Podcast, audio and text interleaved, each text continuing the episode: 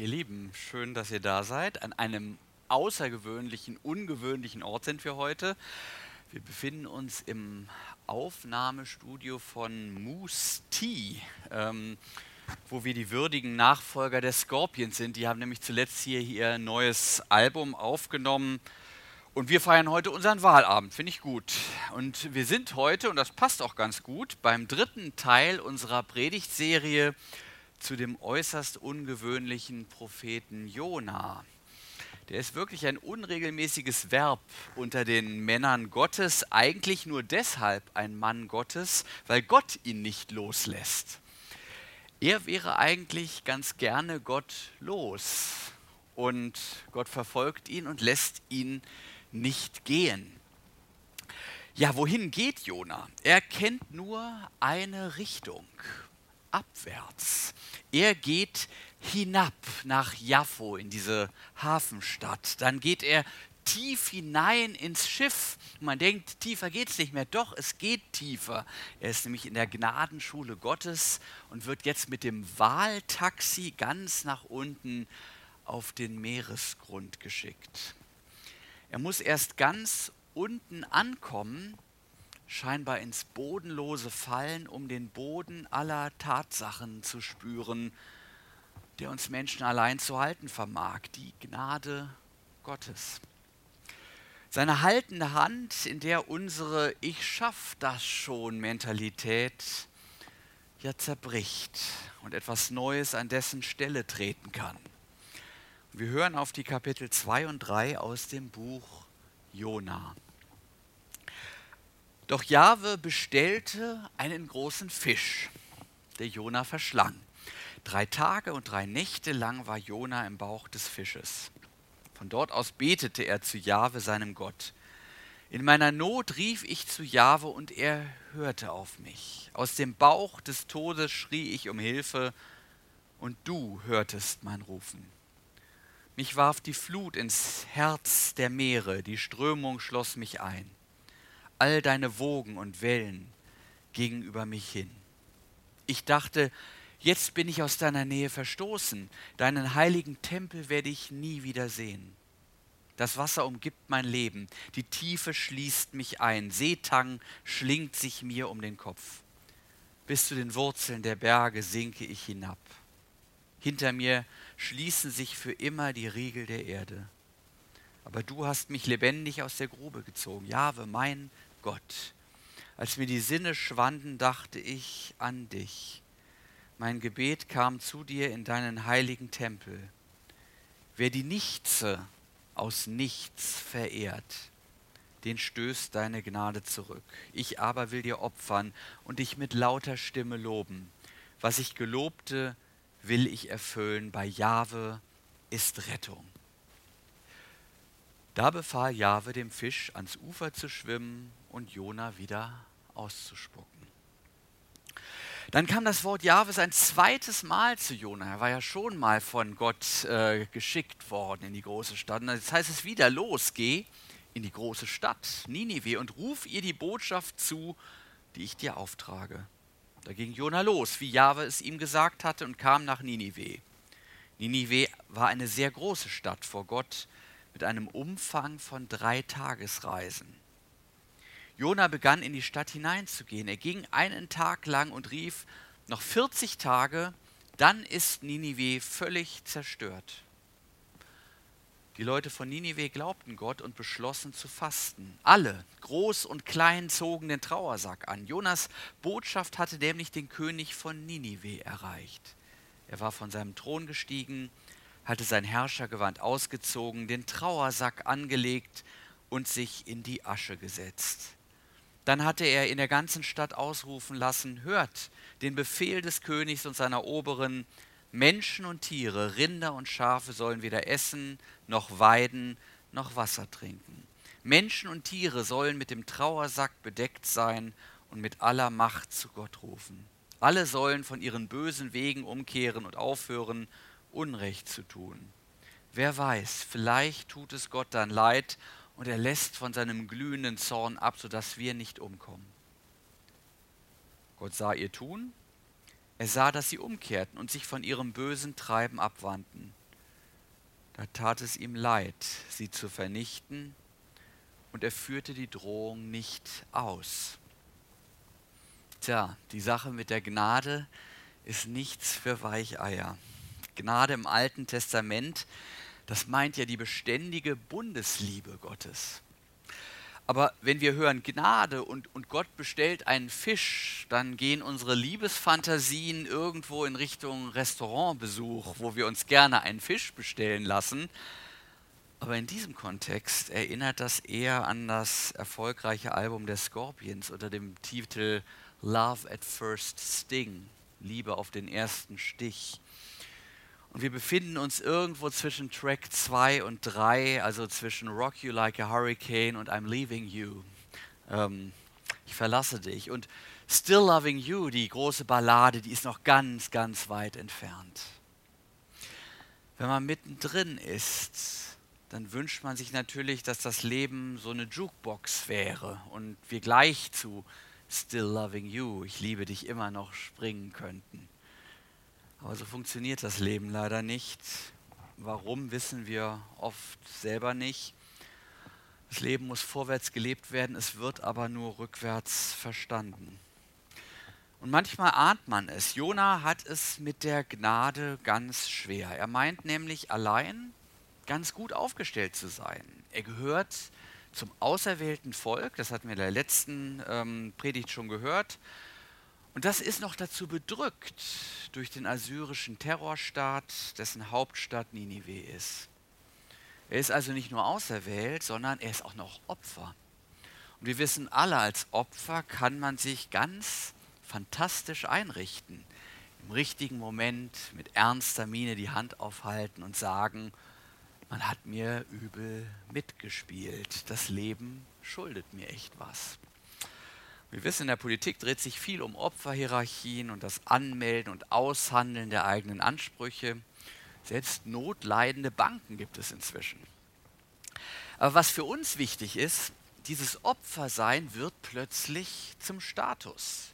Die anderen schulden mir was. Ich bin Gläubiger. Die Gegenseite muss liefern, ohne Wenn und Aber.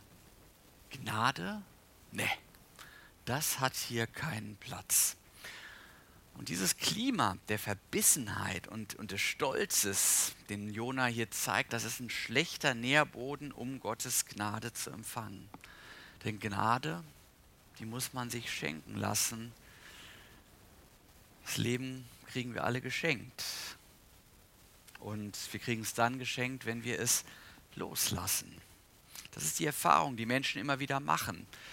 J.K. Rowling, mancher von euch kennt die vielleicht, die Autorin der Harry Potter Bände, die berichtete vor einigen Jahren vor Harvard-Absolventen von einem Punkt in ihrem Leben, wo sie total gescheitert war. Mit einer rekordverdächtig kurzlebigen Ehe, arbeitslos, alleinerziehend, pleite. Und da begann sie mit dem, was ihr wirklich wichtig war, dem Schreiben. Sie erfand sich quasi neu auf den Trümmern ihres Versagens. so ging es auch vielen anderen, auch den Vätern und Müttern des Glaubens. Abraham bei der scheinbaren Opferung seines einzigen Kindes, Josef in der Sklaverei und im Gefängnis, Mose am brennenden Dornbusch, Ruth in der Einsamkeit, Esther vor dem drohenden Genozid ihres Volkes. Für sie alle ist es die Stunde Null, der Boden der Tatsachen, der Moment, wo man sich sagt, es gibt von meiner Seite keine Lösung für diese Situation, nur einen Erlöser. Viele Menschen wurden zu Christen, weil sie Folgendes verstanden. Erst wenn Jesus alles ist, was wir noch haben, dann erkennen wir, dass er auch alles ist, was wir brauchen. Und Jona formuliert die Kehrseite dieser Erkenntnis dann in seinem Gebet. Er sagt, als mir die Sinne schwanden, da dachte ich an dich. Mein Gebet kam zu dir in deinen heiligen Tempel.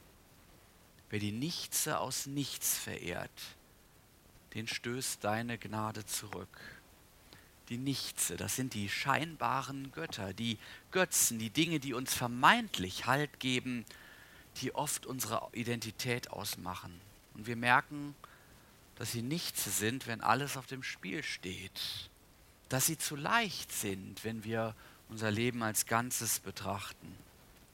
Mir ist das häufig in Trauergesprächen aufgefallen. Es gibt im Allgemeinen ein, ein krasses Missverhältnis zwischen dem, worum sich das Leben der Verstorbenen faktisch gedreht hat und dem, was man als erfüllt oder als sinnvoll oder als berufungsgemäß nennen würde. Und ich denke es immer wieder, wir lassen uns zu viel durch die Nichtse bestimmen. Darum sind wir so wenig empfänglich für das große Geschenk Gottes, für seine Gnade. Und dabei ist sie so befreiend, wenn man sich für diese Gnade öffnet. Sie vertreibt die Angst vor dem Versagen, weil wir nicht mehr auf den Erfolg fixiert sein müssen, mit dem wir unser Dasein vor anderen rechtfertigen. Welche Opfer Menschen dafür bringen, damit andere sie respektieren. Wie sie sich dafür verbiegen, was sie an Zeit und Geld in ihren Job und ihre Statussymbole investieren, nur damit andere sagen, der Markus, Chapeau, der hat es echt geschafft, der neue Siebener vor der Tür, die Wohnung in der List, der Urlaub in Ascona. Nicht falsch verstehen, nichts gegen Erfolg. Wunderbar, wenn er ein Beiprodukt unserer beruflichen oder persönlich privaten Leidenschaft für eine lebensförderliche Sache ist. Aber nicht selten ist der Erfolg ein Götze, etwas, was identitätsstiftende Kraft gewinnt. Und wenn er dann wegbricht, naja, dann zerbrechen auch wir. Und der Erfolg ist dann das, was Christus für uns sein sollte, der Weg, sich angenommen zu fühlen. Aber umgekehrt, wenn wir aufhören, unseren Erfolg aus fremden Quellen zu holen, wenn wir im Vertrauen auf Gott aufhören können, ständig irgendwas aus uns machen zu wollen, dann verlieren wir unsere Angst und dann werden wir furchtlos. Wenn wir sagen können, Gott sieht mich gnädig an, ich bin sein geliebtes Kind, unabhängig von meiner Job-Performance, egal ob es in Beziehungen, in der Familie drunter und drüber geht, unabhängig davon, wie ich gerade gesundheitlich, finanziell oder auch optisch aufgestellt bin. Stellt euch das mal vor, das wäre doch grandios, wenn uns das gelingt. Ich hörte neulich davon, dass ähm, Frauen von Männern lernen könnten, wenn sie vorm Spiegel stehen. Ein Mann würde, würde sich niemals ins Profil hinstellen, sondern er guckt immer nur vorne in den Spiegel und sagt, passt schon. Das hilft schon. Übrigens ist es auch eine Falle, sich zu wünschen, gegenüber Gott geistlich würdiger zu werden, sodass man einen geistlichen Fortschritt sieht, so wie ich heute Morgen sagen konnte, vom Eggi zum Wahl mit dem Fahrrad, erstmals unter 30 Minuten. Also mein Körper lebt noch, ähm, er reagiert also mit Trainingseffekten. Und so wäre es doch auch schön, einen, seinen spirituellen Waschbärbauch abtrainieren zu können und uns dadurch vor Gott noch würdiger präsentieren zu können. Aber Gott ist ja unsere Würdigkeit. Vielleicht sagen wir, es wäre doch schon gut zu merken, dass er an mir wirkt, es irgendwie vorangeht und ich mich endlich mal in diesem oder jenem Punkt auch verändern könnte. Dann möchte ich sagen, dass schon die Tatsache, dass wir uns nach seiner Gnade sehen, nach dieser Veränderung, ein Zeichen seines Wirkens ist. Wir wären nämlich nicht einmal fähig, Gott zu wollen, wenn er uns nicht zieht. Und er zieht. Und zu Jonas Verdruss zieht er die Falschen. Das Ärgerliche an der Gnade ist, dass sie auch denen zuteil wird, denen wir es am wenigsten gönnen. Ich war ja gerade mit ein paar Jugendfreunden zusammen im Urlaub, Männerurlaub auf einer Insel ohne Strom, und dafür aber ähm, mit drei oder vier Solarzellen und auch mit genügend Bier, also traumhaft. Und da redet man natürlich auch über alte Zeiten und ähm, da hörte ich doch tatsächlich von einem ehemaligen Mitschüler, war ein echt schlimmer Finger, muss ich sagen, und der ist auf seine alten Tage Christ geworden. Der macht jetzt fromme Jugendarbeit in seinem Heimatort. Guckst du, ja, ist man ganz erstaunt irgendwie und ja, und Jona auch, nicht? Der geht mit viel Herzinniglichkeit durch Ninive und zeigt den Leuten, wo der Hammer hängt. Und da erdreisten die sich daran, ähm, erdreisten die sich darauf zu hören. Und wie? In den Versen 3 bis 8 ertönte allein viermal das Wort umkehren. Sie, sie machen eine 180-Grad-Kehre und sie richten ihr Leben neu aus. Sogar König und Vieh gehen in Sack und Asche. Die haben sich das wirklich zu Herzen genommen. Ich hörte mal einen Prediger, der war so begeistert von der Stelle, dass er sogar von einer 360-Grad-Umkehr sprach. Ähm, die sehe ich hier eher bei Jona. Der ärgert sich nämlich, dass Gott jetzt auch bei denen Gnade walten lässt. Bei einem selbst ist das ja geschenkt. Ja, aber diese Schweinepriester aus Ninive kann doch nicht sein. Ja, man sieht, Gott hat weiterhin Arbeit mit Jona. Der bestellte Fisch hatte es noch nicht getan. Darum wird es im nächsten Kapitel, darf ich schon mal darauf äh, verweisen, sozusagen vegetarisch. Da bestellt Gott nämlich eine Pflanze. Ich habe immer gewusst, dass der Vegetarismus eine Geißel Gottes ist. Hier sieht man es. Aber Quatsch. Aber zurück zu den Leuten von Ninive. Sie kehren um. Jonas Predigt hatte geholfen. Vielleicht auch eine ganze Serie Hungersnöte, Seuchen, Revolten und eine Sonnenfinsternis, die aus dieser Zeit historisch überliefert werden. Vielleicht haben die Menschen diese als Zeichen der Zeit gedeutet, als Zeichen von etwas Schlimmeres, als gerechte Strafe für einen Lebensstil, der sich rächen würde. Wir kennen diesen Pathos heute nur noch von Umweltaktivisten, die die Gesellschaft dafür anzählen, dass wir über unsere Verhältnisse leben. Gleichzeitig bleibt die Kirche eigentümlich stumm, wenn es darum geht, Weltgeschehen im Lichte des Handelns Gottes zu erklären. Man hat dann zu Pandemie und Kriegsgeschrei im Grunde genommen nichts beizutragen, was anderswo nicht schon viel besser gesagt wurde. Finde ich eigentlich schade. Jonah zeigt uns nämlich, dass es einen Zusammenhang gibt zwischen der Gerichtsankündigung des Zornes Gottes und dem Missstand von sozialer Ungerechtigkeit und dem anschließenden gesellschaftlichen Verfall. Denn letzte sind eine Konsequenz, sind eine Konsequenz des Zornes Gottes. Wenn Gottes Zorn sich Bahn bricht, dann überlässt er Menschen den Folgen ihres gottlosen Tuns dann tun Brutalität, Ausbeutung, Benachteiligung von Schwachen sowie mangelnde Großzügigkeit gegenüber den Armen ihr zersetzendes Werk, weil Gott es nicht zurückhält. Die Schöpfung ignoriert die Ordnung und Gesetze ihres Schöpfers niemals ungestraft, ob sie zu ihm ein Verhältnis hat oder nicht. Und bei Ninive ist das ganz interessant. Die bekehren sich nicht zum Schöpfer, sondern nur zu einem gerechten Tun. Sie sprechen vage von Gott. Im Hebräischen sieht man, hier steht nur Elohim statt dem Bundesnamen Yahweh. Man weiß nicht so genau. Gott, ein höheres Wesen. Man weiß, da ist einer, aber genau kennt man ihn auch nicht. Es lässt sich auch keiner als Zeichen der Hinwendung zu diesem Bund beschneiden. Das wäre damals sozusagen der klassische Übertritt gewesen. Sie erkennen ihn nicht, aber sie bekehren sich in einem moralischen Sinne von ihren bösen Wegen. Sie unterlassen Menschenrechtsverletzungen, würde man vielleicht heute sagen. Auch das ist eine Form des Gnadenwirkens Gottes in seiner abgeschwächten Form, könnte man sagen. Aber das Verhältnis zum Schöpfer bleibt im letzten im Zustand der Entfremdung, die dann auch weiterhin die unterschiedlichsten sozialen Probleme nach sich ziehen wird. Und insofern ist es auch zu kurz gegriffen, wenn sich die Kirche lediglich für soziale Gerechtigkeit einsetzt und sich Pfarrer auf Gemeindeebene als Sozialarbeiter generieren, sondern im Kern helfen wir Menschen, wenn wir sie auf ihre Beziehung zu ihrem Schöpfer hinweisen, wenn wir ihnen zeigen, wie sie Frieden mit Gott finden und aus seiner Gnade leben können. Umgekehrt müssen Bußpredigt und Aufruf zur Gerechtigkeit Hand in Hand gehen. Schon die Propheten haben bezeugt, dass wer fromm ist, aber Gerechtigkeit missachtet, eigentlich ein Heuchler ist.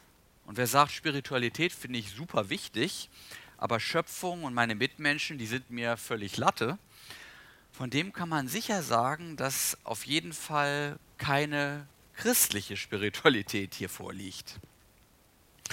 Und auch Jona hat noch einen Weg zu gehen. in der Gnadenschule Gottes. Wie gesagt, im nächsten Kapitel wird Gott vegetarisch und bestellt eine Pflanze, einen Rizinusbaum. Davon hören wir beim nächsten Mal. Und ich hoffe, euch reicht der Wahl und ihr geht unter der Gnade. Bis dahin. Amen. Wir wollen jetzt das tun, was der tut, dem Gottes Gnade aufgeht. Der merkt, ich bin Geschöpf und darf vor meinem Schöpfer leben. Der sagt dann wie Jona, ich aber will dir opfern und dich mit lauter Stimme loben. Was ich gelobte, will ich erfüllen, bei Jahwe ist Rettung. Wir singen, wir beten, wir gedenken des Opfers Jesu im Abendmahl und wir opfern selber etwas von unserem Ersparten bei unserer Geldsammlung. Mit anderen Worten, wem Gottes Gnade aufgeht, der feiert Gottesdienst. Darum sind wir heute hier.